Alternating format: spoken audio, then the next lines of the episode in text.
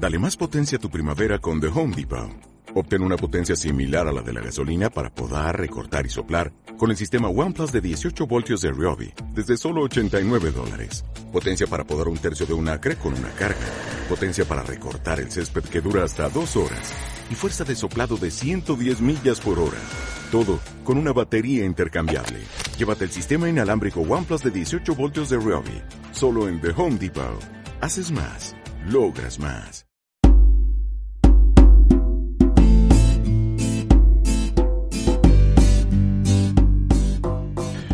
Buenos días a todos los oyentes.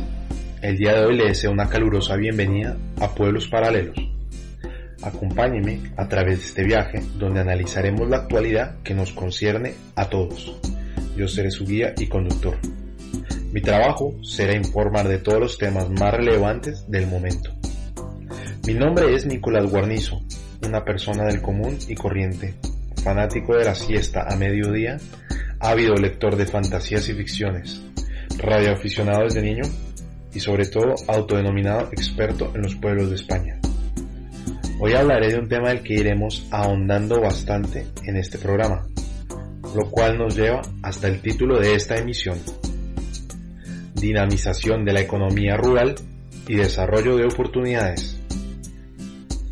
En las anteriores emisiones siempre hablamos de lo ideal, que sería simplemente tirar esta problemática por la ventana, y lo que en la actualidad se realiza en pro del repoblacionamiento. También hemos llegado a inferir que no se hace lo suficiente o que están mal direccionadas las actuales iniciativas.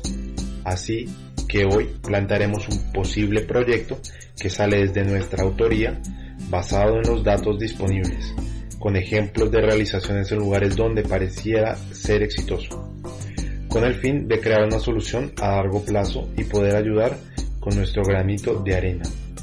Sobre todo, esperando que este ligero papel de apenas unas cuatro hojas llegue hasta los oídos y ojos de los encargados que luchan para la promoción y desarrollo territorial.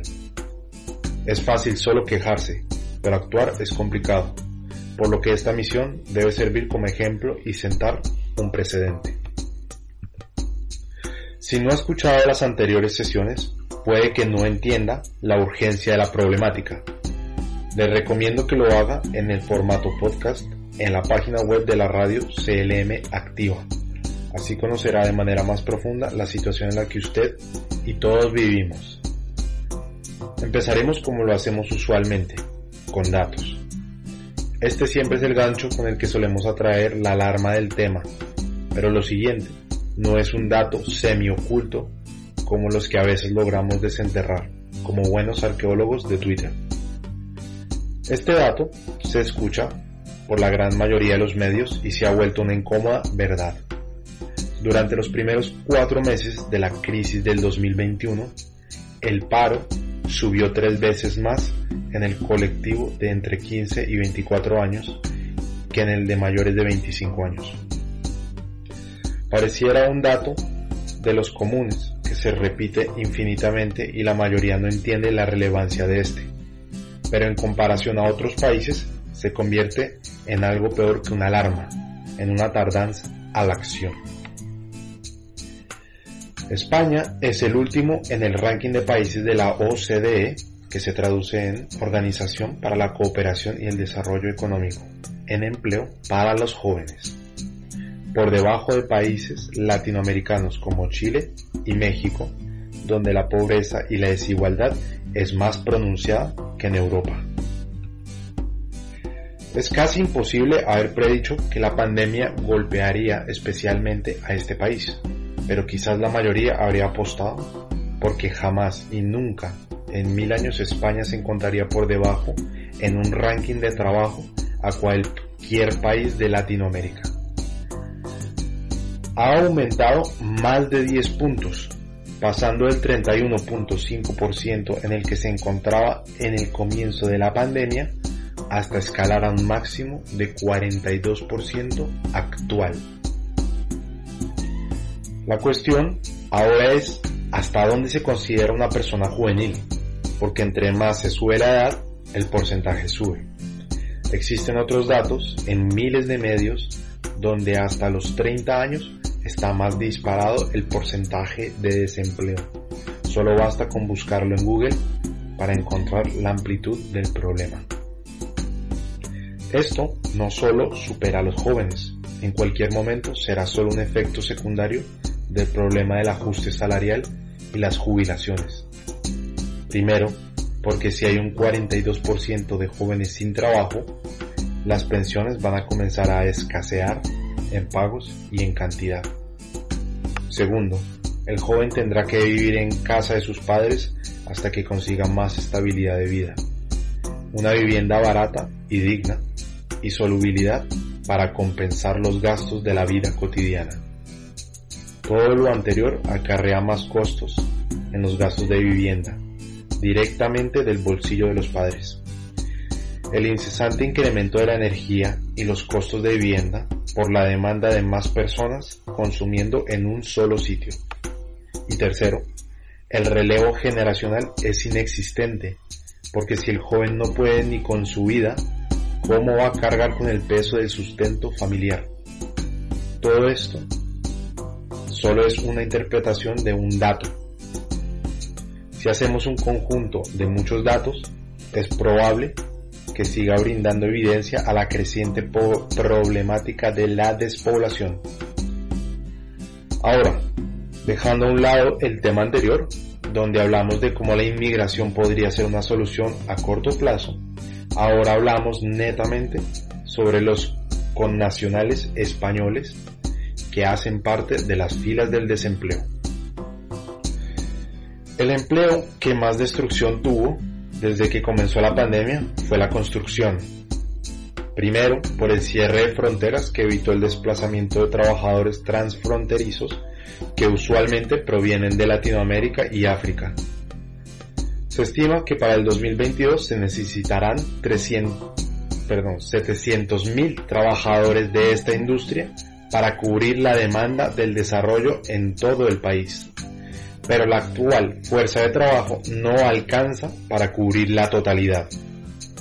Estas nuevas 700.000 vacantes parecen muy atractivas y sobre todo parecen contradicir el hecho de que un chaval de 25 años no haya cotizado ni un solo mes en su vida. La verdad es que para la mayoría de las funciones se requiere mano de obra cualificada y para esta industria en particular una cantidad muy significativa de cursos como de riesgos y alturas, conocimientos en operación de maquinaria y facultades administrativas para considerarse como encargado. Sin embargo, la exigencia de experiencia es casi imposible rellenarla. Para una persona que ha pasado los últimos cinco años en la universidad, incapacitado de encontrar becas en un mercado que no oferta vacantes sin experiencia. El desarrollo no tiene que localizarse en las ciudades.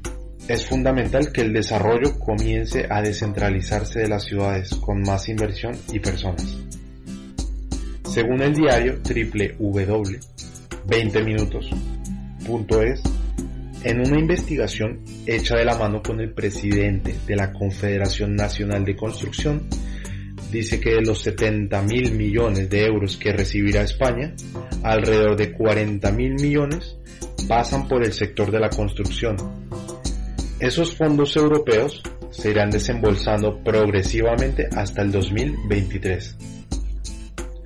Nosotros reclamamos a las administraciones esfuerzos para impulsar zonas de la llamada España vaciada. Inclusive el entrevistado lanza una fuerte adivinanza no ha logrado comprender cómo en un sector que necesita mano de obra urgente puede vivir en el mismo país que en donde existe 42% del paro juvenil. Ahora, ¿cómo podría esto dinamizar la economía rural? La descentralización del desarrollo tiene que jugar el rol principal. Esto ha sucedido en la historia contemporánea muchas veces. Desde que Herbert Hoover inició la construcción de una represa monumental que lleva su nombre, utilizó miles de trabajadores para impulsar el crecimiento laboral y por consiguiente el crecimiento económico. Luego vio que el modelo keynesiano es positivo cuando se prevé una crisis de desempleo, así que continuó construyendo infraestructura y empresas hasta convertirse en industrias masivas, como la petrolera, Standard Oil y las acererías de Carnegie. Este fue el único factor determinante para que Estados Unidos se convirtiera en la primera potencia mundial. Más recientemente, en España, en la época de la dictadura, los trabajadores fueron enviados a los campos a construir un nuevo mundo agrícola, mientras estaba sumido en un fuerte índice de desempleo. Lo más fundamental es lograr el desplazo masivo de la fuerza laboral a la zona rural que tanto necesita esta población por medio de incentivos y desarrollo de oportunidades. Ahora, aquí viene el proyecto que queremos poner en marcha. Actualmente hay muchas instituciones en muchas comunidades logrando que los jóvenes se trasladen al mercado laboral rural. Y su modelo debe ser copiado pues ha tenido resultados muy positivos, un trabajador a la vez.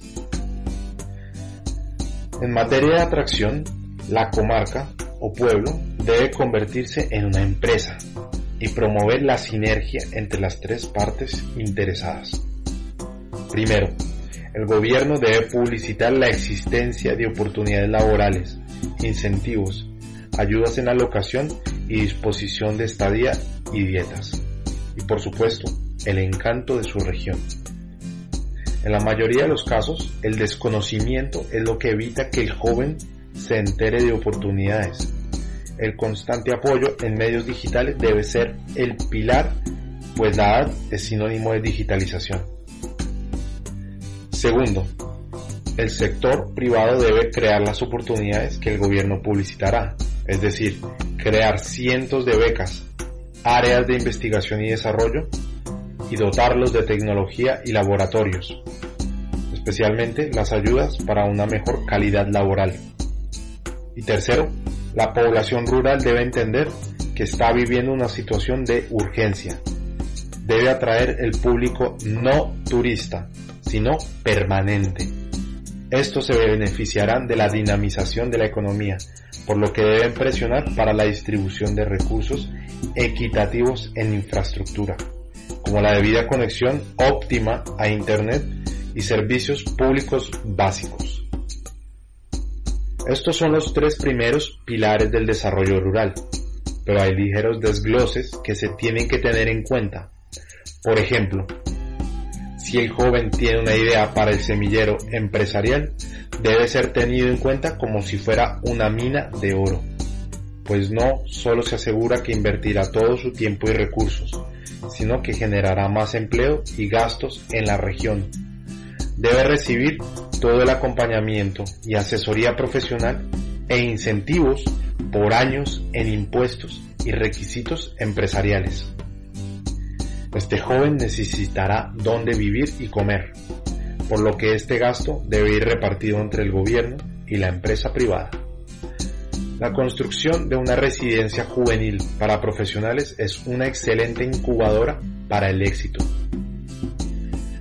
Una residencia juvenil laboral fomentará la red de servicios entre empresas y los dispuestos a crear acciones uniendo sus propias ideas con las de los demás. Si el costo de vida de un estudiante o becario en un pueblo no supera los 300 euros al mes, sin incluir gastos propios, al año se invertirán 3.600 euros por un profesional cualificado, lo cual es muy poco, ya que en generación de riqueza este profesional puede llegar a generar hasta el triple para una empresa y un pueblo. Es importante atraer los perfiles más llamativos de los entornos de ingeniería, medicina, abogacía y empresariales. Más aún si éste logra hacer despegar su empresa porque probablemente se quedará en ese mismo lugar muchos años, generando más dinero y riqueza para ese pueblo. La ciudad de Palo Alto, en California, hace 50 años no era nada más que un pueblo. Ahora es la residencia de multibillonarios y es mejor conocida como el Silicon Valley. Ahí se concentran 307 billones de dólares, la mayor riqueza del planeta Tierra. Puede que su pueblo sea el siguiente Silicon Valley, pero hay que comenzar con erradicar la despoblación como piedra angular. Así que hay que sentar un precedente y dejar de quejarse. Si hay algún encargado de un pueblo o comarca en necesidad de dinamización y repoblacionamiento escuchando esta transmisión, entienda que como yo, hay miles de otros jóvenes dispuestos a migrar a cambio de vivienda digna y oportunidades laborales. Así que me comprometo, aquí y ahora, a repoblar una zona que esté en necesidad de un profesional con mis características laborales, para dar el ejemplo que tanto necesitamos. Mi finalidad es crear un proyecto donde el modelo acogedor de becarios y profesionales en zonas despobladas rurales pueda ser recreado y exaltado. Envíeme su propuesta y la analizaré. Es fundamental comenzar a dinamizar su pueblo para que no desaparezca. Si usted conoce a alguien que pueda aportar información o contarnos su historia de vida, no dude en contactarnos. Nos encantaría poder contar con su participación en este programa y en el desarrollo de la actualidad de los pueblos paralelos de España. Síganos en todas las redes sociales para que esté al tanto de la actualidad de lo que sucede a su alrededor.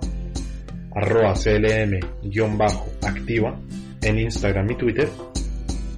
Y a mí me pueden encontrar como arroba nguarnizo9 en Instagram y Twitter y utilice el hashtag Pueblos Paralelos para comentar su opinión sobre el tema de hoy.